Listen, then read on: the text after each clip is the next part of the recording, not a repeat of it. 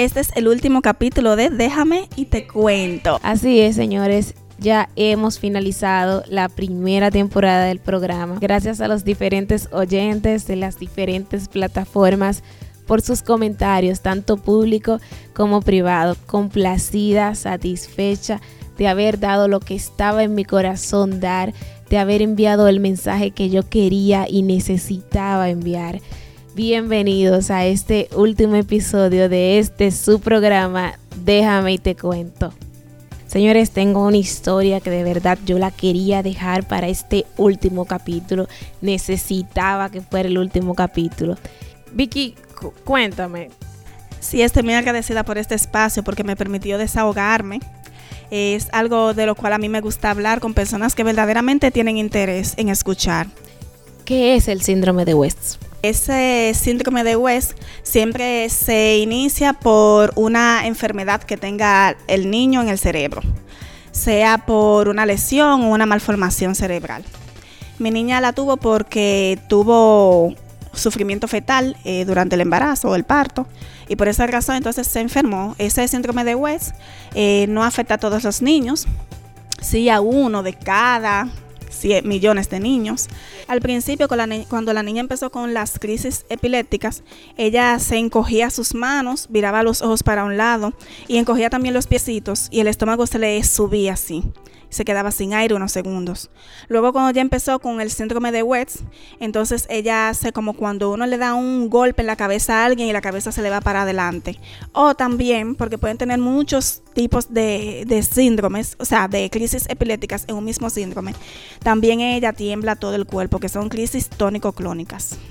Tú sabiendo esto, conjunto con tu esposo, ¿cuál es la percepción que ustedes tienen? Bueno, al principio la percepción que teníamos era de que la niña a mí se me iba a morir, porque es que yo la veía tan, tan deteriorada, no nos miraba, no se reía, nada, no tocaba. Mi pareja me apoyó bastante, mi pareja lo toma más suave aparentemente, y aunque él también está sufriendo la situación. Y nada, estamos afrontando lo más importante que es los medicamentos y darle apoyo a la bebé. Eso es lo que más podemos hacer en este momento. Qué bueno, qué bueno, qué bueno. Con relación a eso, que tú dices que ella no se reía y que, bueno, producto de la misma enfermedad desarrollaba ciertas, eh, ciertas, ciertos retrasos, ciertos movimientos producto de la misma enfermedad de epilepsia. Pero es conocido, yo estaba investigando y es conocida esta enfermedad como la enfermedad que le quita la sonrisa a los niños. Literalmente, señores, es algo súper delicado, es algo súper fuerte. Un solo de 6.000 niños aproximadamente padece este síndrome, es decir, que es muy poco común el síndrome. Y no todo el mundo podría tener la capacidad para tratar con un niño con esa condición. como Vicky, tú y tu esposo se están preparando? Tú sabiendo que de, de cara al futuro muy probable, lamentablemente, tu niña podría seguir evolucionando en esa misma enfermedad. Bueno, eh, un consejo que le voy a dar a todas las madres de que puedan escuchar este mensaje es que nunca se queden con un solo pediatra. Nunca se queden con un neurólogo, que siempre investiguen. Su hijo está haciendo un movimiento extraño, investigue. Su hijo no se ríe, no camina a cierta edad, investigue. No diga que eso es normal. Cuando mi hija empezó a convulsionar, los vecinos me decían que eso era un susto y yo dije que no, que eso no era un susto. En la policlínica X, que no voy a mencionar, eh, cuando yo la llevé a la niña, la pediatra me dijo que eso era un susto también. Una persona que está graduada de pediatría no puede decir que un niño con esos movimientos son un susto. Entonces hay que tener mucha cuenta. No todo lo que dicen ser profesionales lo son. Totalmente tremendo consejo. Creo que es algo muy valioso y que es necesario tomar en cuenta. Claro, porque es que hay doctores que no hacen especialidades, no se van a otro sitio a, indagar, sobre enfermedades. Incluso la, el electroencefalograma dice claramente que la niña tiene una encefalopatía epiléptica de inicio temprano. Y el doctor y la doctora, donde yo la llevé más adelante, dijeron que todo estaba bien. ¿Por qué? Porque no saben ni siquiera leer un electro y eso es lo que le hace daño al paciente. Cuando mi hija le hicieron los estudios, se lo llevé a un neurólogo, pediatra, y él dijo que todos los estudios estaban bien excepto el electroencefalograma que salió con algo focal.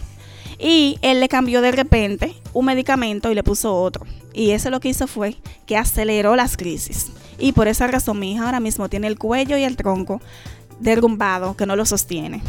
Wow, es terrible, e, es terrible la cantidad de, médicos, lamentablemente, con todo respeto y para, el, para el sector salud, la cantidad de médicos que hay que simplemente están ahí por el título, porque suena bonito, porque se ve elegante, pero la realidad que hay detrás no es la de una verdadera vocación.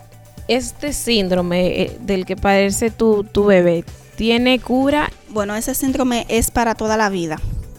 Eh, si hay niños que lo han llegado a operar, eh, pero es muy difícil que tengan una cura en específico. Sí hay niños que dejan de convulsionar, pero aún así quedan con muchas secuelas graves en cuanto a su desarrollo. E incluso pueden desarrollar autismo. Dime, ¿viste a más personas? ¿Pudiste conocer o pudiste familiarizarte con más personas en la misma situación en la que tú estabas? Sí, en mi estado de depresión yo decidí buscar en Facebook, ya que había hablado con una amiga que me motivó, y busqué un grupo que se llama Apoyo Síndrome de Wets. Entonces ahí vi miles y miles de diferentes partes del mundo eh, que tienen niños con ese síndrome. Incluso hay algunos que me han dado mucha esperanza y mucha motivación porque sus espasmos han parado. Bien, eh, la información es poder. esa es una de mis frases emblemáticas. Si yo estoy bien informada, yo tengo el poder de poder eh, lidiar con lo que me está pasando o le puede estar pasando a otras personas. Uno de los propósitos de Déjame y te cuento yo siempre he dicho que es visibilizar historias y visibilizar problemas. Al momento de tú ver que otras personas estaban pasando por la misma situación en la que tú te estabas encontrando, dime cómo eso cambió tu percepción, ya que anteriormente habías comentado que habías pasado por una depresión, que todavía de alguna forma sigues pasando por ella y que te estás relacionando en este nuevo mundo que te ha traído la enfermedad de tu bebé. Dime cómo saber que más personas están atravesando por lo mismo que tú cambió la forma en la que tú ves las cosas ahora. Sí, eso me ayudó bastante ese grupo y me sigue ayudando porque cada vez que yo accedo a él y veo padres que siempre están preocupados buscando información y que este medicamento no va con mi niño y que esto o que aquello, me ayuda a yo decir, wow, pero si ellos pueden, mi bebé también. Si la hija de fulano puede, mi hija también puede llegar a cesar los espasmos o se pueden controlar. Así es. Así es. Hay personas que te ven en el metro, te ven en la calle, vecinos, quizás se quedan mirando a tu hijo, que es especial, porque de eso se nota de lejos. Eh, sean más empáticos. No se metan tanto tampoco en la situación, porque usted no sabe si esa persona que anda en la calle lidiando con un niño que tiene una discapacidad intelectual, tiene deseos de decirle a usted qué síndrome o qué situación tiene su hijo. Aprenda a mirar y a callar. A veces preguntan no es porque quieren conocer la situación del niño, sino por el morbo. Ay, pero yo vi un muchacho más raro en tal y tal sitio. Y no es así. Vamos a investigar para conocer. Así es. Así es. Totalmente, totalmente de acuerdo. Creo que la empatía también se muestra en el silencio, en no querer siempre saber más de la cuenta. Y si realmente se quiere saber, pues entonces hasta la manera de preguntar yo creo que va a ser crucial para usted dar la impresión de que realmente sin morbo le interesa saber qué es, cuál es la situación que puede estar pasando la otra persona. Eh, Vicky, yo personalmente te doy muchas gracias por haberme acompañado en este último episodio. Te lo agradezco mucho. Quería tenerte aquí. Se me dio, te pude tener aquí. Gracias por haber contado este testimonio y la verdad que te deseo lo mejor en tu situación. Creo que Dios sabe a quién le da este tipo de pruebas, de procesos. Creo que no es a la ligera que suceden las cosas. Dios te va a seguir dando la capacidad de lidiar con ese angelito especial.